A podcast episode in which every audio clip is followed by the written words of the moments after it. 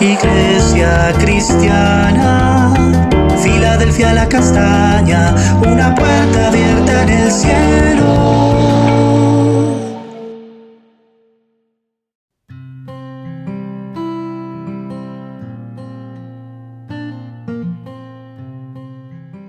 Buenos días, hermosa Iglesia Filadelfia la castaña, una puerta abierta en el cielo. Hoy en nuestro devocional hablaremos acerca de lo que es mejor. Leemos en Eclesiastés el capítulo 7, versículo 1 y 2, en la Reina Valera. Mejor es la buena fama que el buen ungüento, y mejor el día de la muerte que el día del nacimiento. Mejor, mejor es ir a la casa de luto que a la casa del banquete, porque aquello es el fin de todos los hombres, y el que vive lo pondrá en su corazón. Entonces el sabio nos habla acerca de lo que es mejor, aunque puede ser una paradoja o lo contrario pero es verdad. Lo primero que nos dice es que la buena fama, el buen nombre, la buena reputación que una persona puede tener vale más que el dinero, que las riquezas, porque es una persona honesta, honrada, valiente, trabajadora, fiel, emprendedora, sabia, inteligente, diligente, una persona confiable, respetuosa, temerosa de Dios, servicial y amigable que debido a todas esas virtudes se le abren muchas puertas de trabajo, de negocios, de estudio, de bendición y de amistad. Porque la buena fama se esparce y se extiende a su alrededor, como lo dice en Job, el capítulo 1, versículo 1, que Job era un hombre perfecto, temeroso de Dios, y su fama se extendió por todos sus lados también como Josué, un hombre valiente y esforzado, que su fama se extendió por todo el territorio de los reyes del Amorreo que derrotó. Y al contrario nos habla de una persona perfumada, bien vestida, de apariencia acomodada, rica y que aparentemente hace el bien, pero que tiene mala fama de deshonesto, de autoritario, de inhumano, de explotador, de tirano, de duro de corazón, avaro y de solo apariencia, lo cual lo hace una persona rechazada, inconfiable, amargada y hasta maldecida, como le sucedió a Nabal. Vemos en 1 Samuel, el capítulo 25, versículos 2 y 3.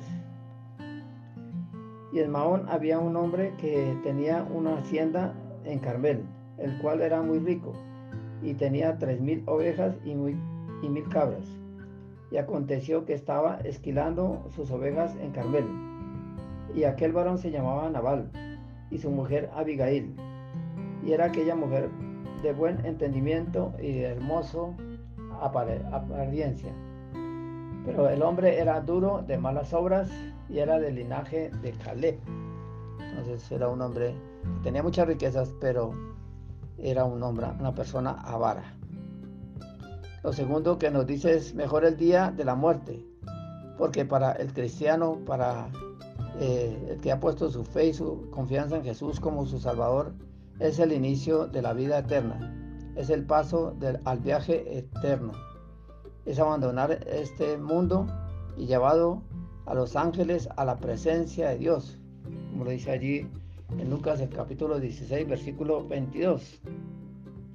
Y aconteció que murió el mendigo y fue llevado por los ángeles al seno de Abraham y murió también el rico y fue sepultado. Allí donde, donde se encuentran eh, en la presencia de Dios, contemplando la gloria de Dios, el trono de Dios, la ciudad celestial, como nos narra en Apocalipsis 1, versículos 12 a 18. En cambio, el, día del nacimiento se nace a una vida natural, temporal, llena de luchas y dificultades, también de victorias y de triunfos, de sufrimiento y de felicidad. Por eso dijo el Señor, en el mundo tendréis aflicción, pero confía en mí, pero yo he, vencido el mundo. Por eso es mejor estar en,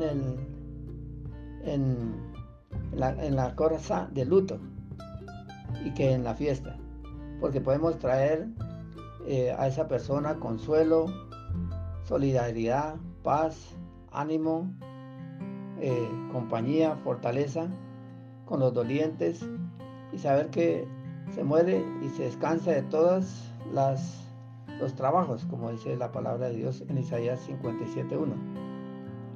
Y esto nos hace pensar que todos vamos para allá y que debemos de estar en paz, preparados con Dios para cuando el Señor nos llame.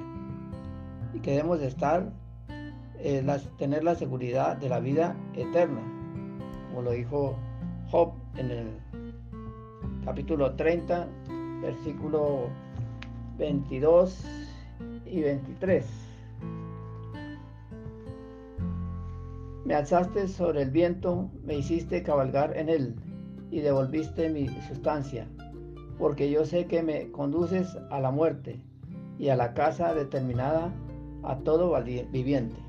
Entonces el Señor un día nos va a llamar y debemos estar preparados, porque las fiestas y los banquetes pasan eh, como las vanidades del mundo, pero a, la larga no dejan nada bueno. Oremos. Gracias Señor por lo que tú nos enseñas cada día en tu palabra, en el libro de Eclesiastés, que son de gran edificación para nuestras vidas. Te pedimos que podamos ser de buena fama, de buen nombre, para ser ejemplo para muchos y podamos generar confianza y amor hacia nuestro prójimo que seamos cristianos de verdad y no de apariencias.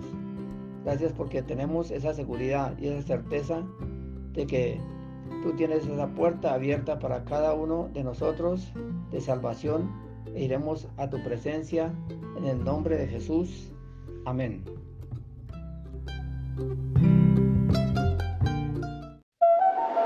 Iglesia cristiana Filadelfia la castaña, una puerta abierta en